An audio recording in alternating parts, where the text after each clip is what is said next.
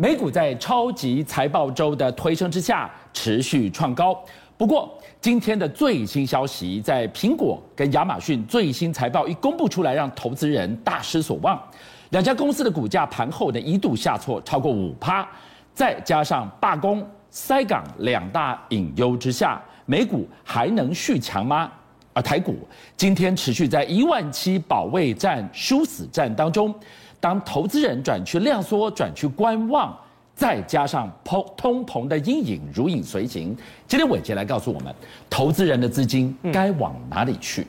好，那其实今天台北股市的一个呃上涨跟回档修正的过程当中，哦，基本上大家会觉得说，哎，这一波的台北股市看起来好像隐隐约约有跟上这个美国科技类股的超级财报周的一个反弹，但是呢，很可惜在今天早上的时候呢，亚马逊跟苹果的股价是出现了重挫的一个现象，所以你也可以预期说，今天晚上可能在美国的科技类股它的回档修正的压力就相对比较重。那么受到这样子的一个因素影响，今天台北股市呢，在挑战一万七千点以上的这个过程当中呢，相对的是压力比较大一点点。观察另外一个重点，当然就是美股啊，今天也就是今天最新的两份财报一出来，大家哇的一声，嗯，大失所望。对，Apple 跟 Amazon 变成了美股的两朵乌云啊。没错，我想其实苹果跟亚马逊刚好可以分成两个不同的产业区块做观察。亚马逊其实它虽然是电子的商务平台，但是说真的。它其实算是一个零售销售跟民生消费比较有关的一个平台。那苹果的部分就是高科技类股，呃，消费性电子产业。所以其实你看到苹果公布出来的财报，其实呢是低于市场上的预期哦。你看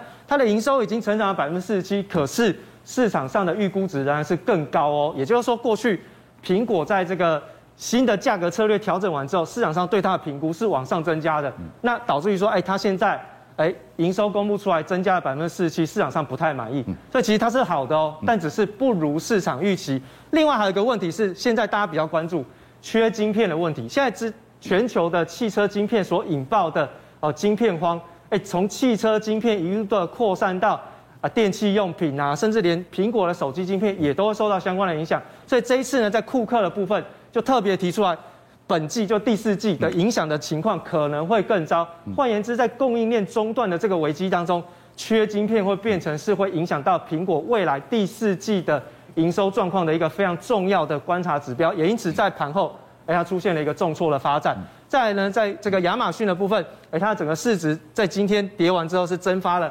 哦八百七十亿的美元。那第三季的财报公布出来，哎，其实呢也是一样，它是低于市场上的预期。但是未来比较明确的是。因为过去亚马逊为了要去呼应这个过去在这个宅经济当中的一些相关的零售销售的一个数字的大幅度增长，所以它大量的招聘新的员工。那现在员工进来了，对不对？但是供应链的这个瓶颈造成了它在员工的薪资的费用上面开始变成了一个非常大的成本负担。所以你看到第四季它的一个劳工跟工资会变成是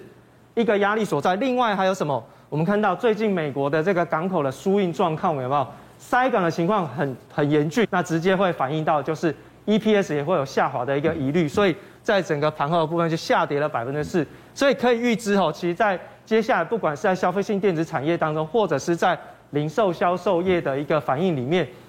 供应链的瓶颈其实都会是影响美股，甚至是影响全世界一个非常重要的关键。好，我们刚刚提到了在这苹果跟 Amazon 的。股价下跌的背后，看到了锻炼、缺晶片。你可能觉得那很局部，但是有一个更结构性的隐忧藏在美股气势如虹的背后，那是什么呢？两股我们担心蜗成的死亡螺旋。第一个来谈谈就是。罢工啊，没错，俄国的营造业已经出现了一个大罢工的状况。为什么？因为这些海外的劳工啊，竟然没有办法能够负担回去的一个旅费，这导致说，我有工作，我也领到薪水，但是因为现在什么，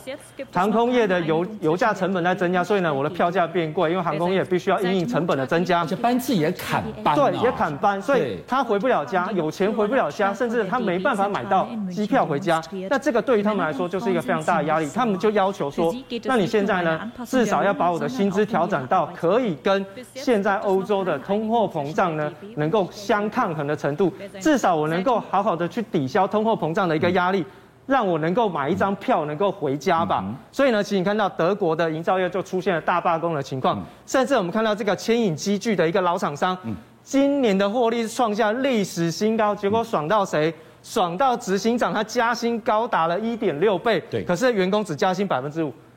哎。一家公司能够获利创新高，除了执行长的专业领导能力跟策略的判断，要不要员工执行？要啊。可是你看到这一种不合理的加薪的一个比例，是不是让整个劳工的情绪引爆？另外一个恐怕比罢工更要严重，不知道好几倍的是塞港啊，现在难题未解啊。没错，我们现在看到啊，竟然有人都说，哎，下一场的雷曼风暴竟然是在美国塞港的问题上面。刚刚我们谈到的是罢工的问题，其实罢工问题不是只有在欧洲，明年的第一季可能在港口的码头工会跟铁路运输工会上面也有可能会上演，所以明年的第一季针对于美国港口疏运的状况会变得越来越严峻，所以你看到哦，每一个每一个港口都塞成这样，然后呢，现在开始为了要加强迫这些人赶快去做疏运。开始要开罚，每一天要罚一百美元，那又变成是要罚谁？罚托运人，就是我运的这些人要去罚一天罚一百块，你的一个货柜一天就是罚一百块，那会变成是我托运人的一个成本，那我怎么样再转嫁到消费者身上？所以未来哦，就像刚刚俊相哥特特别提到，未来通货膨胀它是一个恶性螺旋，会一直往上滚哦，像滚雪球一样，一环扣一环。所以现在目前看起来，除了劳工薪资的问题。劳动力短缺的问题，然后另外就是塞港的问题，造成供应链中断，到目前为止没有办法解决，会变成是至少到明年上半年之前，通货膨胀持续居高不下的一个非常重要的因素。我今天刚刚提到了，就这个重点，如影随形，就是通膨的压力。在这个大前提之下，你看到台股下个礼拜就在问多空那。投资人量说，在观望的情况之下，有没有横估台股的指标可以给大家做一个参考？好，我想其实哦，台北股市我们是用长期的方向去做观察，那至少短波段当中，可能就技术面或者是就整个利率环境的一个改变，短波段都还有利于台北股市的反弹，还有利于科技类股的一个哦行情。但是呢，就长期的波段来讲，其实我们抓出来是。美元指数跟台北股市加权指数的一个相关性，这个是长期的月线的一个走势。你会发现到，当每一个波段美元指数在升值的时候，相对于台北股市都会发生回荡。这个图怎么看？你会发现，哎，这个美元指数往上就升值嘛，对。然后零九年到一零年的时候，这一波的升值其实隐含了两波段台北股市的下跌。是哦，两波段台北股市的下跌，然后这一段呢是欧债风暴的时候在升息，哎，台北股市。也同样的在这边有出现了一一波的回档。另外呢，在这一边一四年、一五年的时候，当时候也是出现了这个整个产业景气循环出现了一些问题。哎，美元大升值的时候，台北股市大回档。哦，台北股市大回档。同样的，在这一波，哎，川普当总统的时候，哎，美元指数大升值的时候，哎，隐含了两波段台北股市的一个下跌。那现在又来了。哦，现在美元指数现在在升值，那台北股市就长期的角度来说。为什么台北股市会回档修正？是因为美元升值的时候，背后的意义是外资在撤出。也就是说，现在美元升值的背后，外资在撤出台北股市。那我们就来看一下下一张图卡，你会发现到近期的美元，我们就直接用日线来给大家做观察哦。现在目前呢，长期来说，美元指数是已经突破了一个底部的平台，大概是一年左右的一个平台，所以它有有一个至少一年左右的升值的时间。那也就是说，未来一年的时间。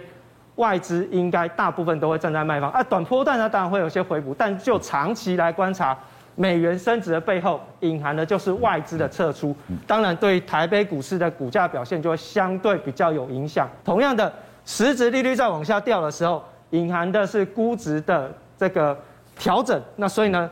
实质利率走负走跌，有利科技股、成长股的上涨。那，过去这一年来都是这样反反射反应。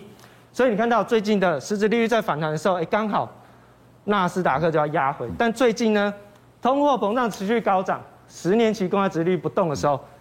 实质利率在压回，所以科技类股就出现了一些反弹的行情。所以我们才说，以现在目前的一个状况来看，实质利率都还是在实际上比较偏低档的时候，科技类股还是相对比较有利的一个产业板块。只是说在这个波段当中，要怎么去做观察？哎，至少科技类股极短线。还 OK，但是就长期来说，可能风险大家还是要掌握一下下。我先跟我们谈一下，现在就是在一万七保卫战又很观望，量在缩的时候，如果投资人他想寻求一个资金的 parking 的地方，对，有没有更多的选择？呃，我想其实哦，大家手上如果都是持股比较多的投朋友，可能可以稍微利用期货或者是一些其他衍生性金融商品去做观察。但我个人认为期货是一个不错的一个选择，包含像是我们的这个期交所发行的几个比较重要的相关指数型的期货。哎，期货除了能够做多跟做空之外，其实如果你搭配你的现货一起做操作，你会达到一个避险的效果。也就是手上